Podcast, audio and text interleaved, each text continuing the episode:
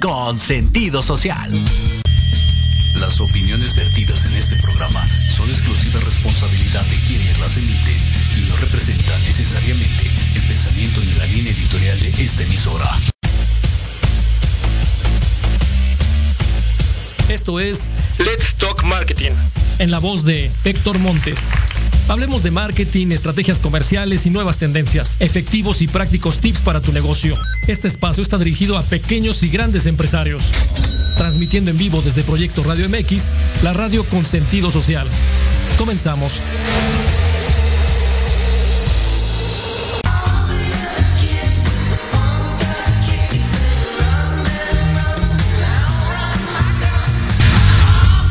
Hola, hola, ¿qué tal? ¿Cómo están? Bienvenidos a Let's Talk Marketing en la voz de Héctor Montes. Me da mucho gusto saludarles el día de hoy, ya prácticamente viernesito alegre, viernes 6 de agosto del 2021. Ya estamos empezando finalmente el mes de agosto, ya el prácticamente el, el octavo mes, el octavo mes, sí, ¿verdad? Octavo mes de, de este 2021. Me da mucho gusto saludarles. Saben que nos pueden seguir a través de las redes sociales de Proyecto Radio MX a través también de en las redes sociales de Let's Talk Marketing Radio.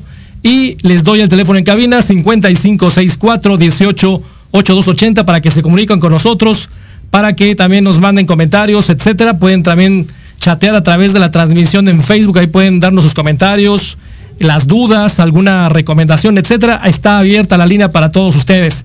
Pues bueno, bien, vamos a empezar el día de hoy, este viernes que ha sido ha sido un viernes eh, con todos los climas en el mismo día. Frío en, el, frío en la mañana, alto calor o muchísimo calor el mediodía, prácticamente saliendo la, la tarde del mediodía. Y ahorita se cayó el cielo aquí en la Ciudad de México, un poco de granizo. Eh, y de, decimos un poco porque ya con lo que estamos viendo a lo largo del país, el granizo estuvo eh, de a peso hace un momento. Ahí por la zona norte de la Ciudad de México y como que la lluvia va repartiendo, primero el sur, después el norte, el este, el oeste. Cuídense mucho, eh, no salga si no es necesario, el tráfico está de locos y tal vez haya inundaciones. Entonces, vamos a empezar el día de hoy, bienvenidos. Vamos a hablar hoy de lo que son las estrategias de e-commerce y los retos del Customer Centricity. Van a decir, bueno, ¿qué es Customer Centricity? Ahorita lo vamos a platicar. Vamos a hablar de qué significa. Ya mucha gente sabe qué es e-commerce, pero vamos a dar una repasada de qué es esto del e-commerce, qué diferencias hay entre lo que es marketing digital, en dónde entra el e-commerce, y además esta, este término del Customer Centricity, ¿a qué se refiere? Y bueno, eh, el punto es, ¿están ustedes alineados si tienen algún negocio, ya sea digital o, eh, o un negocio prácticamente físico en, alguna, en algún lugar en donde están alineados a la experiencia de preventa, venta y posventa de sus clientes? ¿Están seguros de, lo, de aquellos consumidores que realmente están entregados en cuerpo y alma? Eh, prácticamente eh, influenciados muy bien por parte de ustedes y eso depende mucho del tema del servicio. Ahorita vamos a platicar con un gran experto que tenemos aquí del otro lado, mi querido Juan Antonio Campuzano. ¿Cómo estás, Juan Antonio? Buenas tardes. ¿Me escucho bien? Te escuchas perfecto, mi querido Johnny. Excelente. ¿Cómo estás, mi querido Juan Antonio? Pues todo bien, Héctor, muchas gracias. Pues bienvenido, bienvenido aquí a Let's Talk Marketing. La verdad es que ya, ya tenía algunos no semanas, sino meses en donde había platicado yo con, con Johnny en el tema de, oye, vamos a, vamos a revisar algo, algo que realmente es de, de fondo y de, in, interesante y experto en este campo, Juan Antonio Campuzano, en el tema del e-commerce y ahorita particularmente tocando punto acerca de lo que es el Customer Centricity, pero déjenme platicarles quién es Juan Antonio Campuzano. Es un profesional de la tecnología. Él, te, él estudió la ingeniería en tecnología de la información, tiene más de 20 años de experiencia en el ramo y eh, bueno, pues está también, tiene un máster en administración, eh, lo realizó ahí en el TEC de Monterrey y la pasión que tiene, que tiene Juan Antonio desde que yo lo conocí es que a la gente que eh, se involucra con la tecnología, hablando de todo el tema de sistemas, se le haga lo más sencillo, lo más fácil y práctico para su vida. Y eso es algo que prácticamente Juan ha, manejado durante los años que tiene de experiencia y ahora, por ejemplo, en el Internet y el e-commerce, ha encontrado la forma de llevar a cabo este objetivo de que a la gente que se involucra en el tema de sistemas, en el tema de lo que es la, tecnología, pues obviamente se le haga lo más práctico y fácil posible. Juan ha trabajado en muchas compañías, muy buenas compañías, tanto locales como globales. Estamos hablando que eh, ha trabajado en Grupo Electra, en Kimberly Clark, en Bed Bath Beyond y entre otras también actualmente trabaja en una también una gran compañía eh, este, dedicada a los cereales y muchas más cosas que es Kellogg's Company y está liderando la iniciativa en Latinoamérica para e-commerce y en Martech. Entonces, mi querido Juan, bienvenido, una gran trayectoria eh, de tu parte. Muchas gracias, Héctor. Pues sí, ya como bien dices, ya tiene un rato que habíamos estado conversando de esto para ver si, bueno, cuándo podíamos tener esta conversación y yo encantado de hacerlo. Pues muy bien, eh, Juan, vamos a, vamos a empezar, si te parece bien, eh, retomando el tema del título de lo que es el programa, el tema de lo que es eh, las estrategias e-commerce y lo que son los retos del, del Customer Centricity. Para, para, tomar el tema, a mí me gustaría únicamente ubicar a nuestro auditorio. Hay gente que nos escucha que ya tiene conocimiento del tema, habrá gente que está estudiando marketing, habrá gente que está trabajando en marketing, en marketing digital, que tal vez es director, tal vez tiene un negocio, un negocio, una pyme, o está trabajando, arrancando un negocio, o totalmente digitalizado su, su proyecto. Entonces tenemos una gran diversidad de gente que nos escucha y eso me da mucho gusto. Y vamos a ubicar primero a la gente que tal vez dice, oye, no entiendo, eh, cuando me hablan de e-commerce, yo sé que es marketing, marketing digital, vamos a aclararles bien el proceso, mi querido Johnny, de dónde está, qué es marketing digital, qué es e-commerce, y ya de ahí nos arrancamos también platicando de este concepto de eh, Customer Centricity, si te parece. Sí, claro, encantado. Mira, pues sí, hablemos un poco de, marketing digital, ¿no?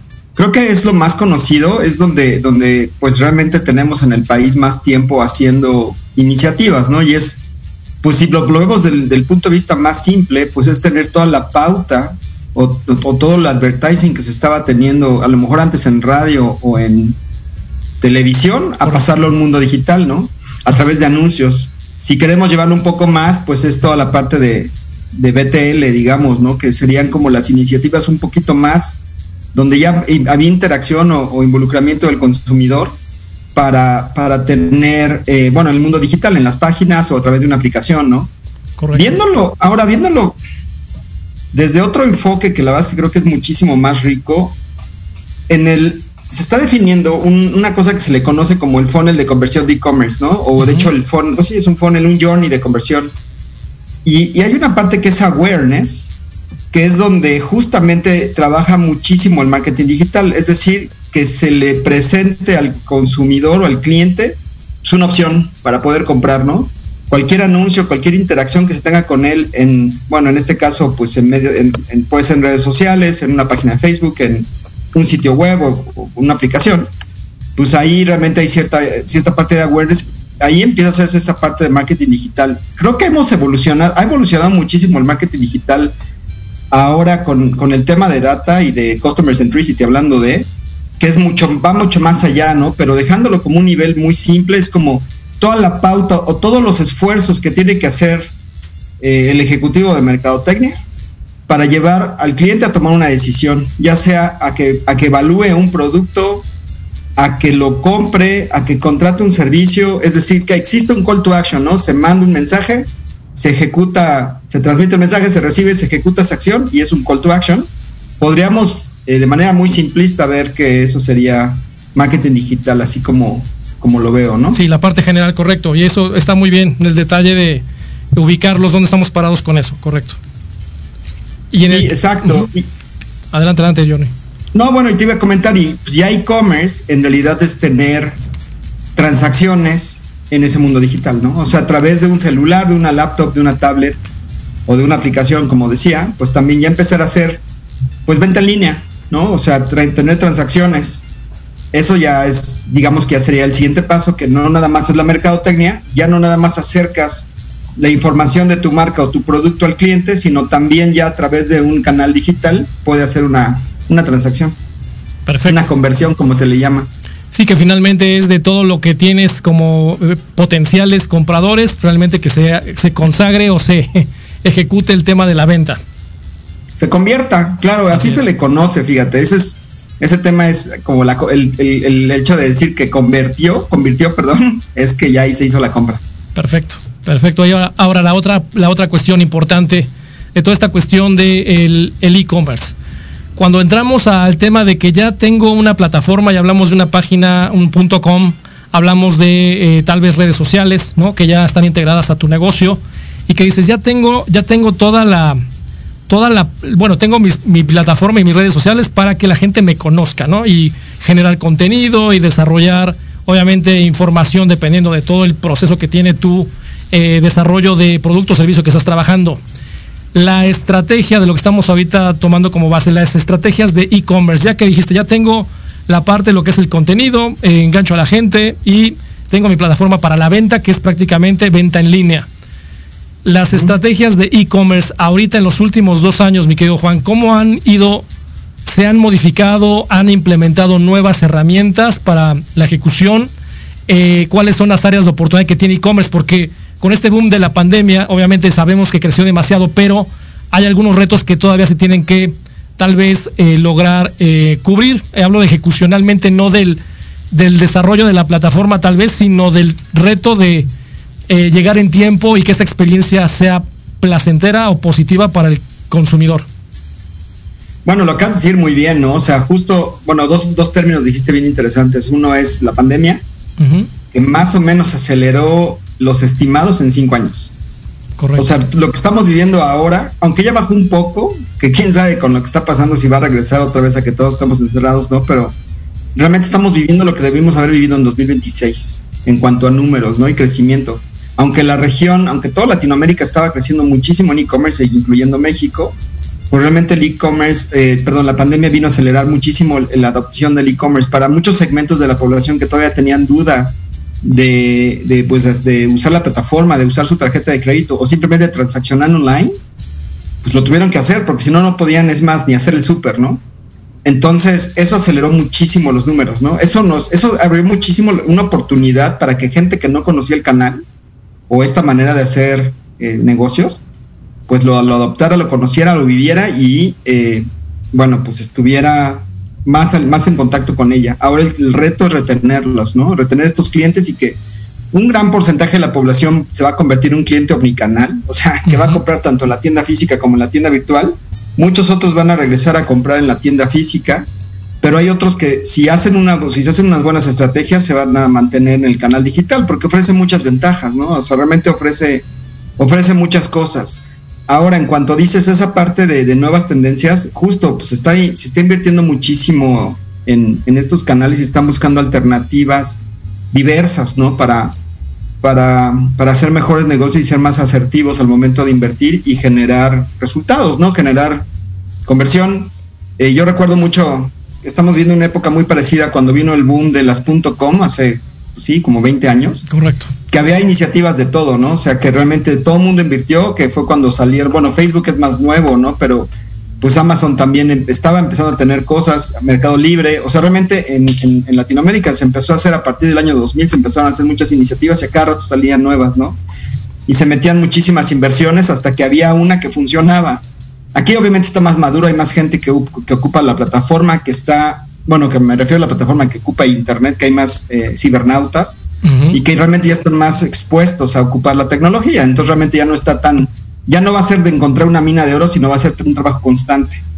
Pero parte de esto también es acercar a los clientes a donde ellos se desenvuelven, donde ellos están, eh, digamos que en su día con día en el mundo digital, pues cómo ellos eh, les acercamos los productos. Entonces hay una nueva tendencia que se conoce como social commerce y justamente es que, eh, no sé si han visto TikTok, por ejemplo, TikTok ya puedes este, comprar directamente en TikTok, existe lo mismo con Facebook, existe lo mismo con YouTube y existe con Facebook, con Instagram, ¿no? que también pertenece a Facebook, que de alguna forma no tienes que salirte de la tienda virtual, perdón, de la red social para ya empezar a tener una tienda virtual y poder transaccionar. Eso, hablando de fricción, que decías que generemos menos fricción, pues es mucho más fácil para el cliente porque hay menos frustración. Sin embargo, y esto no es nuevo, y por eso el término del el, tema del customer centricity que vamos a ver hoy es bien importante, es creo que hay muchas organizaciones en México que están buscando tecnologías, a lo mejor abaratar costos, encontrar una mejor alternativa de delivery, ¿no? De, de, toda la parte de fulfillment. Correcto. Etcétera. Pero realmente hay un tema que, que es el servicio, el servicio al cliente, y ese es el que creo que todavía nos hace falta mucho por trabajar y también con todo el tema que hay ahora de data, eh, pues sí, de data que se generan tantas, eh, tantas fuentes, podemos aprovecharlo para poder conocer mejor a nuestro consumidor y realmente tratarlo siendo él el centro de nuestra estrategia de negocio.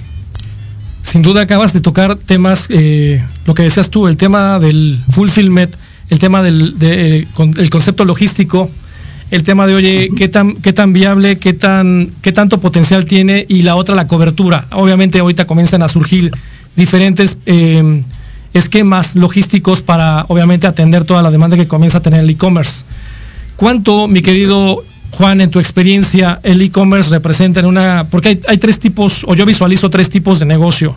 El negocio familiar, ¿no? Que en donde tal vez desarrollaste tu negocio vía online y estás ejecutándolo tal vez inclusive ligaste con el e-commerce y habrá gente que tiene su negocio online, pero que sigue haciendo tal vez parte del negocio, este, eh, pues de mano en mano, yo entrego, yo este, hago la venta de alguna manera, pero no, no, no completo en el concepto de eh, digital más el e-commerce entregable. ¿Cuánto de ese tipo de negocios eh, y cuánto un tipo de negocio como el que tú manejas representa el e-commerce para la venta de ese negocio. A lo mejor el familiar pues es muy variable, el 100, el 80, el 50, pero en un negocio ahorita de, gran trayectoria global, el e-commerce como canal de venta estará en qué en qué índices de porcentaje, en qué ritmos están, están entre y a lo mejor no me digas un porcentaje exacto, pero en qué rangos está, qué potencial están viendo, las herramientas son suficientes, están esperando a que salga algo más o están atrás de, van, van avanzando atrás de lo que se está moviendo a nivel tecnológico en el mercado. Bueno, realmente, eh, híjole, qué interesante punto. Mira, yo lo veo de dos formas. O sea, sí, las organizaciones grandes, o sea, las, las hay, hay, bueno, yo estoy en una, en una empresa que directamente no le vende al cliente. Entonces ahí la estrategia de e-commerce es de otra manera, ¿no?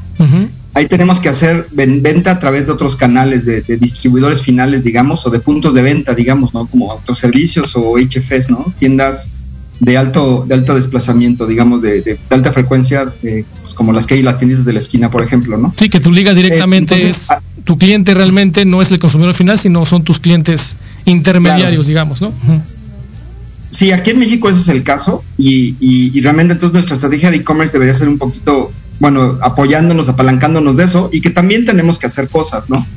Mira, yo creo que el tema tecnológico no es tan crítico, o sea, bueno, claro que es crítico, ¿no? Porque estamos vendiendo a través de la tecnología lo estamos vendiendo, pero hay muchísimos canales y de, diferentes tamaños y envergaduras para las diferentes empresas, ¿no? desde el más pequeño, como dices, de vender de mano en mano, hasta empresas gigantescas que a lo mejor sí ahí sí conviene hacer una inversión más grande en tecnología, pues para entregar eh, por ejemplo, el tema del digital shelf, para que entregues las imágenes, las descripciones, el tagueo a tu cliente y realmente, aunque no tienes una persona que está ofreciendo el producto en el punto de venta, pues tienes la voz de la empresa hablando este, de los atributos y cualidades del producto que queremos resaltar, igual que las imágenes, ¿no? Yo creo que el contenido en, en cuanto a la capacidad de conversión es clave. O sea, si nosotros generamos un excelente contenido con buenas descripciones mercadológicas, imágenes de alta calidad, donde le estemos ofreciendo al cliente lo que está buscando, o sea, donde lo ayudemos a tomar una decisión, pues ya ganamos un gran porcentaje. Y hablando de esto en cuanto a contenido, un estudio de la AMBO a principios de año lo que decía, ¿no? O sea, hay un, porcentaje bien alto. Ah, bueno, la AMBO es la Asociación Mexicana de Ventas Online. Hay un porcentaje bien alto de la población que dice eso, que se sienten influenciados, bueno, de la población que fue entrevistada, que se sienten influenciados por las mejores imágenes y descripciones en el canal, ¿no?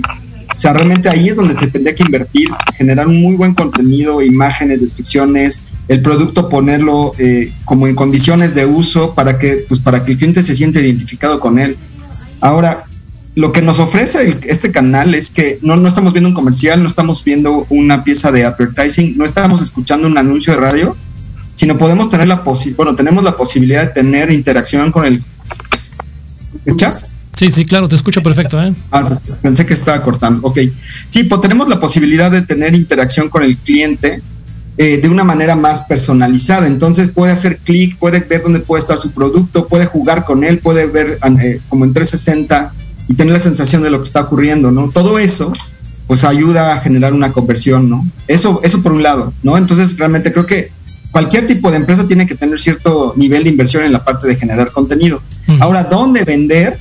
Eso es otro reto, porque ya hay marketplaces tipo Amazon o, Mercado Libre, donde ellas, estas empresas lo que hacen es, pues te ofrecen que pongas en su plataforma tu producto y bajo, con una buena estrategia de descripción, lo mismo, descripción de productos, imágenes y tagueo, ellos te cobran una comisión y tú ya puedes vender tu producto. Entonces eso ayuda muchísimo, ¿no? Y empresas más grandes, pues también, o sea, también podría ser que empresas más grandes pudieran vender su producto a través de marketplaces o encontrar una buena mezcla. La verdad es que ahora sí ya los números están dando para, para que se le preste mucho más atención al canal digital y eh, pues hay inversión tanto en, en tecnología, que es lo que te comento, pero también hay otra parte que es súper importante, procesos y talento. Creo que ahí es donde tenemos que trabajar mucho más las empresas. No estamos listos ni en procesos ni en talento. O sea, de repente llegó esto de la noche a la mañana y necesitamos tener muy bien, muy buenos procesos y la gente que hable digital. Y ahí es donde las organizaciones tenemos que empezar a trabajar en eso. Eso es lo que te iba yo a preguntar ahorita que dices, hay áreas de oportunidad potencial para la gente que nos escucha. ¿En dónde está, en dónde está la oportunidad, no? Para, para cualquier persona que dice, oye, estoy avanzando en mi proceso em, de, trabajo, en mi carrera, y hoy de repente me encuentro con el cambio, con el cambio eh, de vida que está sucediendo y tengo que replantearme, nos tenemos que replantear y decir, oye, ¿qué es lo que, en dónde encuentro esas oportunidades? Y tú lo dices, oye, procesos. En el tema de tecnología, obviamente, con este tipo de cuestiones, obviamente los procesos son muy, muy importantes. Y por el otro lado, el tema de la, del talento actualizado o del talento que tenga ese lenguaje digital como tú mencionas. ¿Qué tanto estamos, eh, por lo menos en México, alineados a ese contexto está bien capacitada la gente que está en el tema digital. Yo veo muchos, muchos, muchos cursos, muchos talleres, eh, diplomados, etcétera, que te hablan del marketing digital y esta es la mejor opción. Y la verdad es que de repente hay un, momento de, de, de stop, decir, a ver, ¿qué es lo que realmente me están vendiendo? Si me están vendiendo algo superficial, algo de fondo, o estamos eh, pasa en otros mercados, en otro tipo de, en otro tipo de curso, en otro tipo de, cuestiones que te venden lo esencial, lo básico, lo mínimo. Y ahora la modernidad te ha dado el tema de las certificaciones y esas certificaciones eh, las puedes tener en tres meses, en dos meses, en un mes, en seis meses, en un año, etcétera. ¿Tú qué estás viendo en esa cuestión de la, del gap de talento que dices digital o que tenga ese lenguaje? ¿Realmente estamos preparando a la gente de manera correcta o es únicamente al vapor? No, bueno, creo que existen los, las dos cosas, ¿no? Tanto se está preparando el vapor como sí hay preparación mucho más profunda, ¿no?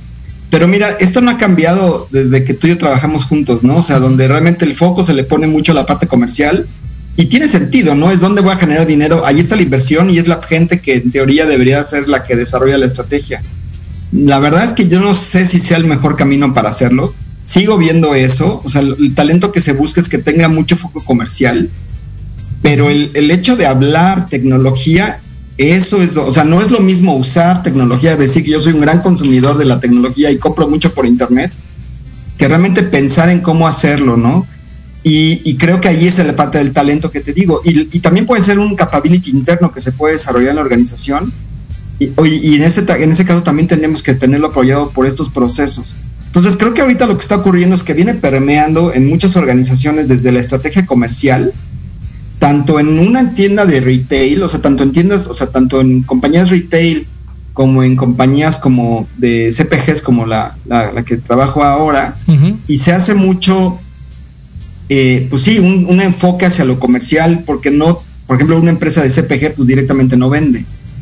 Correcto. Y un retail pues lo que quiere es vender más, ¿no? Pero el hecho de hablar digital, o sea, realmente te puedo, te puedo platicar de casos, no sé si quieras que te hable específicamente de, marcas en el mercado nacional, pero hay experiencias que son realmente frustrantes cuando el cliente quiere comprar. Entonces, justamente por eso eh, te comentaba que este tema me parece bien interesante de Customer Centricity, porque queremos tener, o sea, tenemos toda la data, le queremos hablar de tú a tú, le queremos mandar mails personalizados, pero no estamos midiendo, por ejemplo, la satisfacción del cliente o la fricción que existe cuando quiere hacer una compra en nuestro, nuestro sitio. O simplemente cuando habla el site, que, que te dicen que tarda, ¿cuánto era? 20 días hábiles en generarte una devolución por PayPal, cuando una competencia que ya ni siquiera está en México, donde tú puedes comprar ya en otros países, ya se le devolución tres días después de que devolviste el producto, ¿no? Entonces, realmente ahí es donde está esa área de oportunidad y creo que tiene que ver con no nada más tener una plataforma comercial, hacer, hacer marketing digital para que la gente la conozca y empezar a hacer las transacciones, tiene que ver con conocer al consumidor. hablando de esto, creo que sí hay, hay este, eh, foros donde se puede dar este entrenamiento. Eh, también eh, creo que también hay otras que pues, me parece que sí está muy al vapor. Y el talento que yo creo que debemos de, o, las habilidades que debemos de, adquirir o gente que tiene que enfocarse, me parece una parte importante es a la parte de data. Si quieres también podemos explicar un poquito lo que eso que te decía de data driven marketing. Sí, claro, adelante. Y el, o sea, de análisis de datos, de generación de información y la parte de, de, bueno, sí, obviamente de tecnología para nuevas tecnologías, nuevos procesos, pero creo que el tema claro es cómo eficientar, transformación, básicamente transformación digital, cómo eficientar procesos con data para ser mucho más rentable y efectivo. Si hace 20 o 30 años hablábamos de que la calidad total del producto era importante, ahora creo que el foco debería ser hacia el cliente, ¿no? Ya no, sirve de nada tener el mejor producto si nuestro cliente no está contento con él. Muchas compañías, creo yo, como ahorita eh, comentas, eh, Juan, el tema del, hablando de las de consumo, retail, oye, no estoy, no estoy creciendo al ritmo, vino este, este contexto que nos hizo cambiar y replantearnos el esquema y tal vez de repente decimos, oye, no estamos creciendo al ritmo que necesitamos crecer.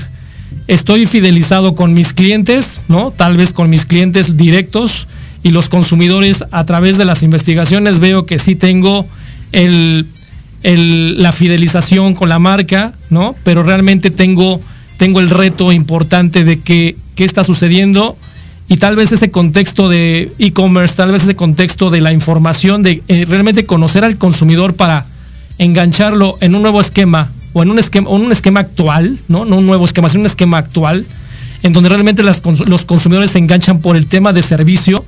Tal vez ahí se está perdiendo los grandes mercados o las grandes compañías y no se están dando cuenta. ¿no? Este concepto que vamos a platicar de Consumer eh, Centricity, pues obviamente nos da la pauta para saber del tamaño que sea la compañía, no importa en dónde estás parado con este engagement, que realmente el consumidor te diga, la experiencia fue padre, la disfruté, me gustó y te compro, y el precio y el tipo de producto pasan a segundo término.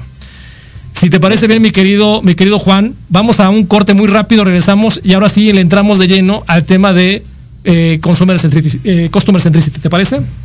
Sí, claro, perfecto, gracias. Entonces vamos a un corte comercial, no se vaya, regresamos en un minuto, estamos en Let's Talk Marketing, en la voz de Héctor Montes, platicando con Juan Capuzano acerca de las estrategias de e-commerce y de Customer Centricity. Regresamos.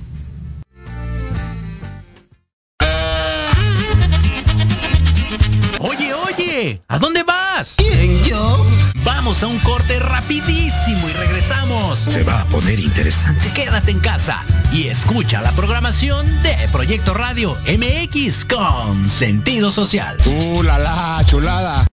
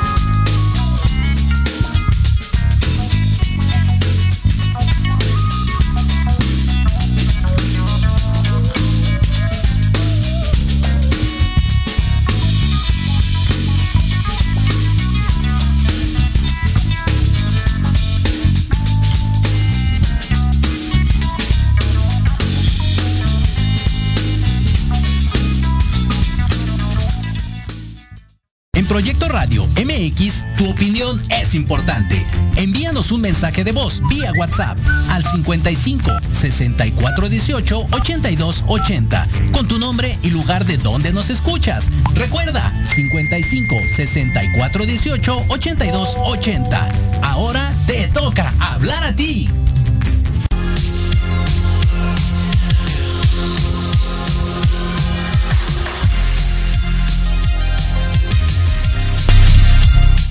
Bien, ya estamos de regreso aquí en Let's Talk Marketing en la voz de Héctor Montes. Y bien, estamos platicando con Juan Antonio Campuzano acerca de las estrategias de e-commerce y los retos de este concepto del Customer Centricity. Y bien, estábamos eh, platicando antes del corte eh, acerca de todo lo que tienes que eh, visualizar antes de, pues la verdad, tomar en cuenta que estás haciendo un buen trabajo en todo el proceso de lo que es un e-commerce o en qué tenemos que estar eh, atendiendo ahorita el reto, el reto que hay, el tema del talento digital, digital, el reto de la tecnología y los procesos. Y ya tomando en cuenta estos dos elementos, vamos al tema de la experiencia del consumidor o en otros casos la experiencia del cliente, depende del tipo de, negocio que estés manejando. Y lo importante que es este, este concepto de Customer Centricity, mi querido Juan. Arranquemos de lleno ahora con este punto. Ok, de acuerdo. Bien, para la primera pregunta que te podría yo hacer es, obviamente, ¿qué es eh, Customer Centricity? Bueno, mira, lo, podemos ver de la siguiente forma, ¿no? O sea, realmente, eh, si lo vemos en, las, las organizaciones actuales, sobre todo enfocadas a las que, por ejemplo, si hablamos de una compañía de manufactura, se enfocan en generar siempre un mejor producto, nuevas funcionalidades e integraciones, ¿no? O sea, que el producto sea el mejor, ¿no? Y entonces el, todos sus indicadores, que no es que esté mal, ¿no? Pero todos los indicadores están enfocados a, la venta, al margen del producto, a reducir costos de insumos, a reducir costos de, logística, etcétera. Pero siempre enfocado a hacer el producto más eficiente, mejor, más barato, que en teoría debería cumplir los, eh, las, expectativas del consumidor y eh, pues a lo mejor la, la, única medición que se tiene son las llamadas al call center para saber las quejas o lo que se está escuchando en redes sociales de hablando bien o mal del producto. Pero ese es el foco, el producto y no la experiencia. Y en, un, en una parte de retail, pues es algo similar, ¿no? Está enfocado en que a lo mejor sea eficiente, tener precios bajos, que la manera de caminar por el carrito sea eficiente para que se pueda comprar el producto que se quiere, pero está enfocado en el producto. Realmente hablar de Customer Centricity es que nuestro mindset, nuestra mentalidad, tiene que estar enfocada en satisfacer la expectativa del cliente. Y la verdad es que es la expectativa y más bien, yo podría decir, dejar gente o experiencias contentas. Yo creo que ese es el secreto, ¿no? Y es hacer productos innovadores, obviamente aprovechando la tecnología, pero también teniendo esta parte eh, como, pues que no es tangible, esta parte intangible en la cual le entregamos al cliente como cosas en su experiencia que nos ayuda a que sea feliz o que disminuyamos, le llaman fricción, pero que en realidad es que su frustración, eh, bueno, no tenga frustración, al contrario, se transforme en una experiencia agradable, satisfactoria y contenta, ¿no? Una experiencia feliz. Exacto, esa, esa experiencia feliz. Yo he escuchado, mi querido Juan, el tema de hay que convertir al cliente en un fan.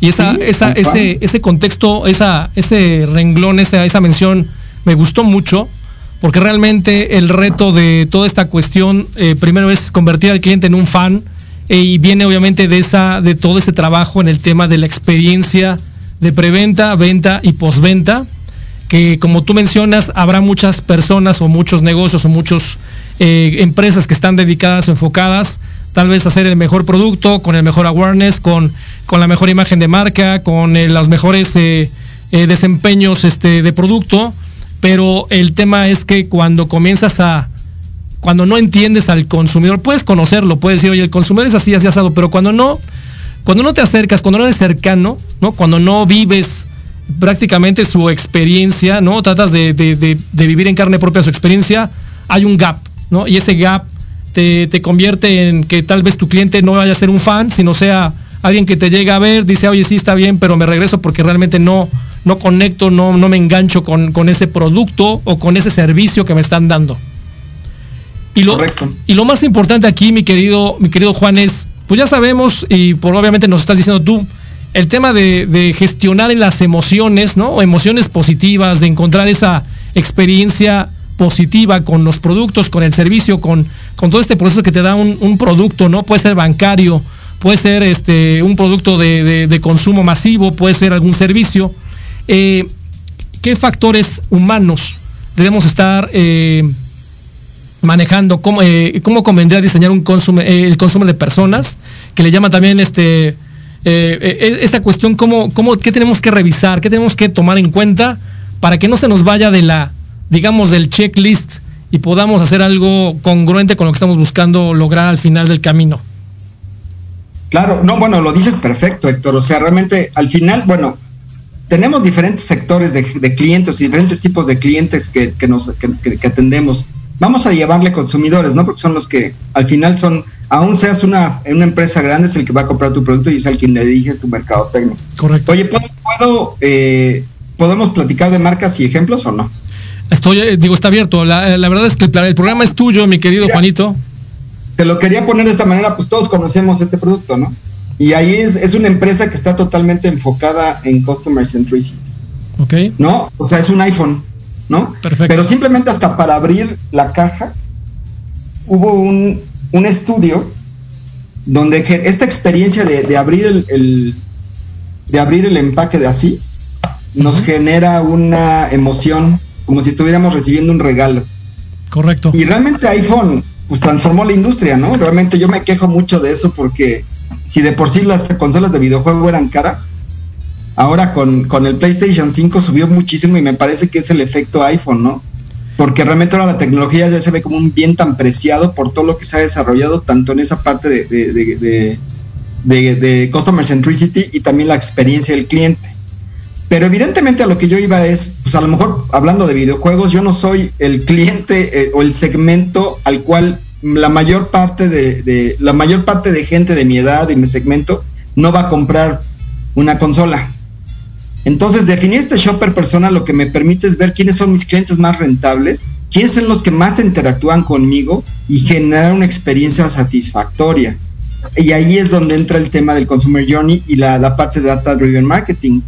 Tenemos muchísimas fuentes de información a lo largo de mi organización, ya sea en redes sociales, ya sea por lo que me dice, o sea, lo que conozco del tipo de, de, target que compra mi producto, porque a lo mejor tengo un centro de atención a clientes, o sea, tengo muchas fuentes de información que me permite definir, ah, bueno, pues ahora yo quiero, o yo, yo creo, hago una, una, una una hipótesis, donde digo, ah, pues mis tres principales clientes son, eh, no sé, adultos entre 20 y 30 años. Eh, el primero, que tiene un grado universitario, que es empleado, que trabaja de 8 de la mañana a 5 de la tarde. Bueno, ahora con la pandemia a lo mejor no, no tanto así, pero bueno, sería definirlo. Le gustan tales productos, tiene tales hábitos de consumo, compra videojuegos a lo mejor los días 1 y los días 15 o cada tres meses. Se va definiendo este perfil del consumidor para que yo lo pueda comprender mucho mejor y entonces uno diseñar una experiencia de este, de este journey, de este funnel de conversión, este, esta jornada que queremos donde tenemos los puntos de interacción con él, veamos cuáles son esas, esos puntos donde realmente vale la pena tener una experiencia, ofrecer una experiencia ese, excepcional donde se sienta feliz, ¿no? Y, y, este, y vas, vas, vas diseñando esos puntos de contacto en base a que esta persona la vas a hablar como si fuera, pues estás con él, estás al lado de él y lo estás acompañando en este proceso. Y podemos usar una analogía en el mundo real, como cuando tú vas a comprar cualquier cosa, ¿no? Pero pongamos un coche. Si el vendedor se conecta contigo, te entiende, te ofrece alternativas, y realmente está acompañándote en todo el proceso de decisión, ahí es la clave de tener un buen vendedor o no. Pero evidentemente una persona que a lo mejor es invasiva o te presiona o, o, o pues no sé, o sea, te genera un malestar, pues no va a ser tan sencillo que una venta se concrete que una persona que realmente te hace sentir empática. Pero como también mencionaste hace un rato, hay unos valores que no son tan, tan como tan, tan tangibles, ¿no? Que tiene que ver con cómo se genera esa conexión con la personalidad de la persona, aunque se, bueno, con la personalidad de la gente, del claro. consumidor. Y este, y también con su estado de ánimo. Y ahí es donde hay que saber empatizar. Y esa es la parte compleja, ¿no? Cómo medir una, una, una emoción, una, una sensación, un, un, evento lo que puedes hacer es que puedes hacer que este journey vas midiendo dónde hay experiencias neutras y dónde puedes transformarlas para darle un premio. O, otro ejemplo, pues que podemos usar, hay muchísima fricción o muchísimos puntos de fricción cuando vas a tomar un avión o cuando compras un, un boleto de avión para ir a un destino. Porque tienes que comprar el boleto, tienes que ver si hay disponibilidad, tienes que ver que los asientos sean los disponibles, tienes que llegar al lugar para hacer el check-in, tienes que llegar muchas horas antes y puede haber muchas fallas. Se genera mucha ansiedad por el tema de los horarios, de la presión con la gente, de pasar los filtros de seguridad, de formate en el momento de, abordar el avión, de sentarte en, tu lugar, de ver con quién te va a tocar a un lado, si te tocó ventana, si no te tocó, y ya llegas al destino, que el recoger tu equipo, bueno, hacer la fila para poder salir, que también es un punto de fricción, recoges el equipaje y te vas, ¿no? Eso digamos que sería más o menos un journey para un, tomar un, vuelo de, de un lugar a otro. Y es en este esos puntos. Ese journey que tú dices, ¿no? El viaje que tiene el consumidor por todo este proceso de experiencia del servicio, ¿no? Perdón, adelante. Bueno, y de, vivir, exacto, de la experiencia del servicio y del producto. Correcto. Entonces, la parte interesante de esto es, si yo identifico muy bien a estas personas, pues aquí lo que sí podemos hacer a estos clientes, poder diseñar esta, esta, esta, esta interfase, porque al final subir al avión, ponerte en la cola, el, hacer todo esto es una interfase donde, y me refiero a interfase donde hay una interacción entre el cliente y el servicio, donde a lo mejor a determinados clientes, por eso les dan las tarjetas estas de viajero frecuente, por ejemplo, ¿no? y con eso consiguen transformar la experiencia, pero si un cliente normal que a lo mejor viene de, de, ciertos puntos de fricción, tú ves que son valiosos, le puedes hacer ciertos ofrecimientos para que su experiencia se transforme y hable bien de ti, él se sienta contento y el word of mouth, o sea, la, la, experiencia de voz a voz va a ser mucho más sólida y importante. Y ahora con todo lo que existe en redes sociales, pues es justamente esta parte de, de los influencers o el microinfluencing que ayuda muchísimo, porque realmente yo ya estoy creando una, eh, pues una, una conversación con la gente que conozco a partir de una experiencia satisfactoria que tuve, ¿no? Correcto. Eh, justamente eh, yo, bueno, dentro de estas métricas mides eso, justamente el valor de tu cliente a lo largo de la vida del producto. Y una de estas métricas, pues lo que te hace es ver cuánto dinero le estás invirtiendo a este segmento de clientes a lo largo de, bueno, en realidad debería ser a, cada cliente, ¿no? ¿Cuánto dinero le invertí para adquirir este cliente? ¿Cuánto regalo le di? ¿Cuánto dinero le he dado? ¿Cuánto le he invertido en mercadotecnia? ¿Y cuánto me ha comprado? Y la intención sería llegar a un punto de equilibrio y después que él me siga comprando. Y con esta, con esta inversión adicional o, consentimiento adicional, pues que el, valor o el margen que me está dando es mucho mayor para que realmente sea, pues sea valioso lo que estamos invirtiendo. Y ahí es la clave de invertir o de tener un buen análisis de quién es tu shopper persona o tu consumer persona, ¿no? Correcto. Totalmente bien claro lo que estás eh, mencionando, Juan, acerca de todo lo que es la importancia del Customer Centricity, en dónde está basado, cuál es todo este proceso del, journey, ¿no? Toda esta visita, el proceso que hace el cliente cuando llega a, vivir toda esta experiencia de venta que estamos ejecutando nosotros. Y algo que te quiero yo preguntar también es, independientemente de estos ejemplos que nos pones de iPhone, que es un muy buen ejemplo de lo que pasa con las con toda la cuestión de los viajes por, por avión, ¿qué barreras impiden alcanzar estas estrategias? Ya, eh, ahorita, por ejemplo, si lo resumimos, es como una película, aquellas personas que, están pensando decir, oye, ¿y cómo le hago para relacionarme o hacerlo en base, mi estrategia comercial en base al tema de los clientes? Pues obviamente es como una película muy interesante decir, oye, ¿cuál es la experiencia que vive tu consumidor, ¿no? Durante todo este proceso, la llegada, conexión, dónde es físico, es ese, ese, ese digital, el proceso de compra, el, proceso del ritual de la experiencia del servicio, subes, bajas y además el post, ¿no? Todo lo que tengo yo que invertir en, este, en esta cuestión. ¿Qué barreras son las que más comúnmente, porque a lo mejor hay millones de barreras o miles de barreras, cuáles son las barreras, aquellas que tú dices, estas son clave para que no puedas alcanzar las estrategias que marcaste? Híjole, bueno, el primero creo tiene que ver con cultura organizacional ya sea una empresa pequeña o una empresa mucho más grande, si la, si, la dirección no está enganchada en esta estrategia, va a ser muy difícil seguirla, porque realmente es generar una estrategia de engagement y de convencimiento de que todos tenemos que tener una experiencia de customer centricity, donde va a haber, va a haber necesidad de invertir más dinero.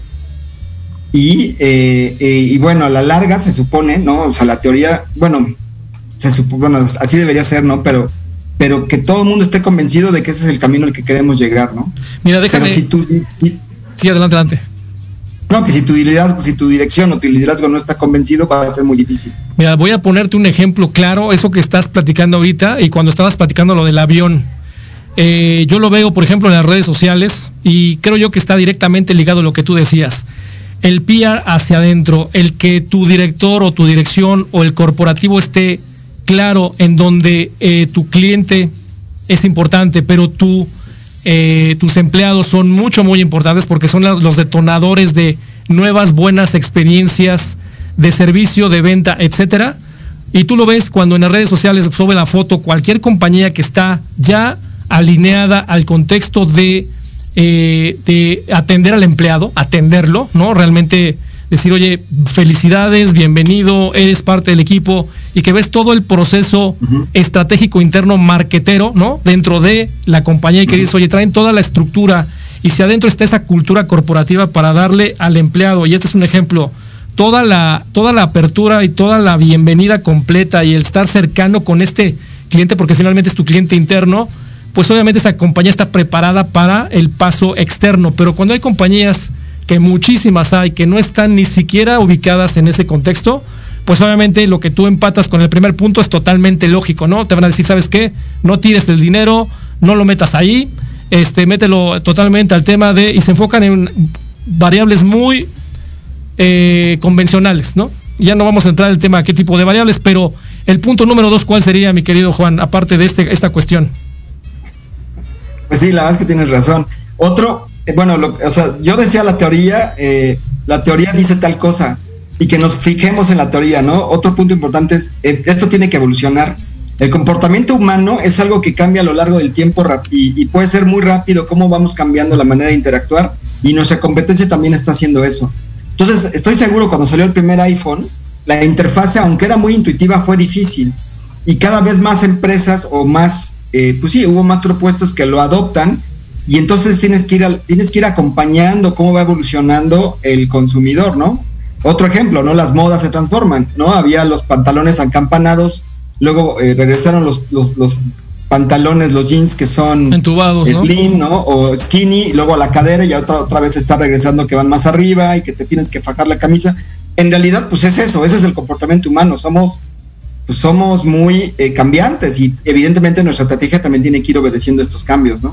Perfecto. ¿Y tienes algún otro punto que tú veas que también tiene que ser clave para que podamos lograr sí.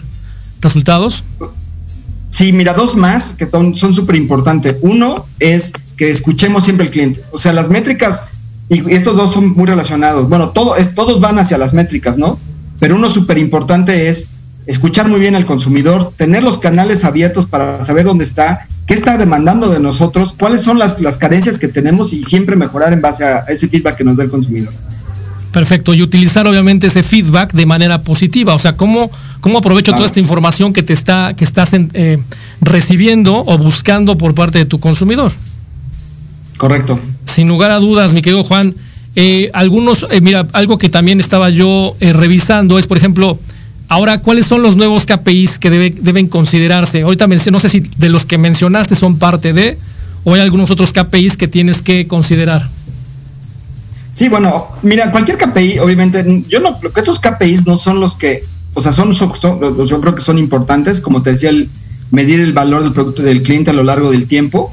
Eh, también eh, cómo se está generando el, el, este, el customer, le llaman customer churn. Uh -huh. O sea, todos los KPIs en realidad tienen que ver primero con cómo se siente el consumidor con mi, conmigo, con mi marca, con mi producto, con mi servicio y poder identificar a cada uno, de, llegar al nivel de identificar a cada uno de ellos para saber cuál es el valor que estoy generando, so, o con este consumer persona, ¿no? Es otro que le llaman es el, el, churn, que significa en qué momento mi cliente dejó de comprar. Ese es otro, otro importantísimo, porque tú ahí deberías de saber por qué dejó de comprar. Hay otros valores que es cuál es tu tasa de retención. Yo tengo, no sé, a lo mejor yo vendí, yo tuve, perdón, eh, mil clientes al inicio de julio y acabé con 1100 clientes a finales de julio. Entonces dije, ah, muy bien, gané 100 clientes, ¿no? Pero en realidad a lo mejor no es cierto. Tú pudiste adquirir 300 clientes y se te fueron 200. Entonces no estás teniendo retención y también sería bueno saber por qué no lo estás teniendo, ¿no? Eso Luego que... otro factor es... Uh -huh. Sí, sí, adelante. Perdón. Ibas a decir algo, Héctor. Ahí ese punto que tú mencionas es bien importante, ¿no? El tema de, de, la tasa de efectividad y la gente que está dejándote de comprar. Y lo que mencionaba eh, un autor que es Fred eh, Richfield, que decía, oye, eh, es más caro, es más caro traer clientes nuevos a recobrar a aquellos clientes que ya te ya estaban fidelizados, ¿no? Entonces, es mayor la efectividad cuando vuelves a, engancharlos que el estar buscando clientes nuevos. Y eso pasa con muchas compañías. Decir, oye, sabes que no te compró, no, no importa, busca el que sigue y es un costo enorme en tiempo y en inversión para que logres enganchar un cliente nuevo. Sí, tal cual, y por eso es importante medir el, valor del cliente, porque a lo mejor estás invirtiendo donde no debes. Es el, el Customer Lifetime Value, justamente vas viendo, y lo puedes bajar a nivel canal, ¿no? Puede ser que tengas una estrategia omnicanal donde estés vendiendo en, no sé, en Amazon, en Mercado Libre, en tu tienda física, en Instagram y en el canal físico, ¿no? O sea, directamente en un retail. Y te estás dando cuenta que a lo mejor en Amazon esos clientes no te están comprando. Pues ¿para qué le sigues invirtiendo ahí? Mejor inviértelo donde está generando valor, ¿no? Porque los, los consumidores a los cuales estás enfocado te están dando ahí el, el revenue. Ahí está como tu, tu, tu, eh, tu oportunidad para desarrollarlo, ¿no? Sí, perfecto. Sí, claro, de acuerdo. Entonces, justamente, y la, otra parte es esa parte como de, la reputación que tienes con los clientes. Por eso este le llaman Net Promoter Score. Es importante. Eh, no sé cómo traducirlo, pero sea como el, marcador de neto de cómo son tus promotores y mides todos tus detractores de tu marca, tus eh, promotores y los neutros y vas viendo cuáles, en qué canales, en qué, del 1 al 10, digamos, o del 1 al 100, qué porcentaje está o sea, en qué canal, en qué nivel de calificación estás, ¿no? Perfecto, sí, totalmente de acuerdo contigo. Todo esto de customer centricity es una, es el, es yo creo que una de las cuestiones más importantes que tenemos que comenzar a considerar en nuestra eh, nueva visión, ¿no? De, de todo el proceso de, de engagement con los consumidores, de lograr obviamente el efecto final y obviamente es una combinación que digo, en marketing siempre lo hemos manejado con el tema de lo que es el enganchar a través de las emociones, a través de todo el proceso para que la marca sea prácticamente parte de tu vida. Y hoy en este contexto digital, en este contexto, eh, contexto tecnológico, pues obviamente se hace mucho más marcado el contexto de cómo hago eficiente que mi venta no solamente es el tema de beneficios de productos, sino obviamente el, contexto emocional que, que ahora con las nuevas herramientas pues, se hace mucho más evidente, mucho más claro, mucho más tangible y mucho más fácil de evaluar. Eh, y el último punto nada más, eh, me queda un minuto nada más, mi querido Juan. Quiero nada más agradecerte por toda esta, por toda esta plática. Ha sido bastante nutritiva, bastante interesante. El que la gente que nos escucha le quede claro cuáles son como recomendaciones, tips de para dónde podemos ir trabajando. Eh, seguramente, como tú dices, hace falta talento que nos guíe de la manera más congruente y efectiva para que lo que necesites, dependiendo del tipo de negocio, pues obviamente se logre de la mejor manera. ¿Algún comentario final, mi querido Juan? No, no, pues la verdad es que te agradezco muchísimo el espacio, muy, muy contento de estar aquí. Ojalá esto sirva, realmente creo que hay muchísimo que Y bueno, pues encantado de estar aquí, muchas gracias por la invitación. Pues muchísimas gracias, mi querido Juan. Un saludo hasta allá, hasta Querétaro, que estás allá trabajando y viviendo. Un abrazo para ti, para toda tu familia y también a todos nuestros amigos que nos están escuchando a través de Proyecto Radio MX, a través de la página de Facebook de Let's Talk Marketing. Les mando un gran saludo, que pasen un gran fin de semana. Quédense con eh, eh, Rubis, sí, es el programa que sigue. Eh, sigue quédense también aquí en, Let's Talk, en, en Proyecto Radio MX. Nos vemos la próxima semana, el próximo viernes en punto de las 7 de la noche, para un programa más de Let's Talk Marketing en la voz de Héctor Montes. Que disfruten su fin de semana. Hasta la próxima.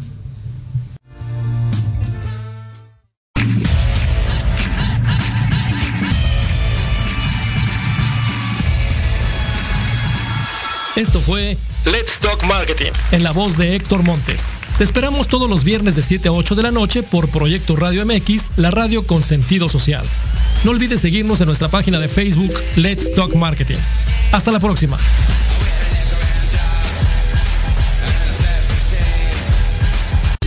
Estás escuchando Proyecto Radio MX con sentido social.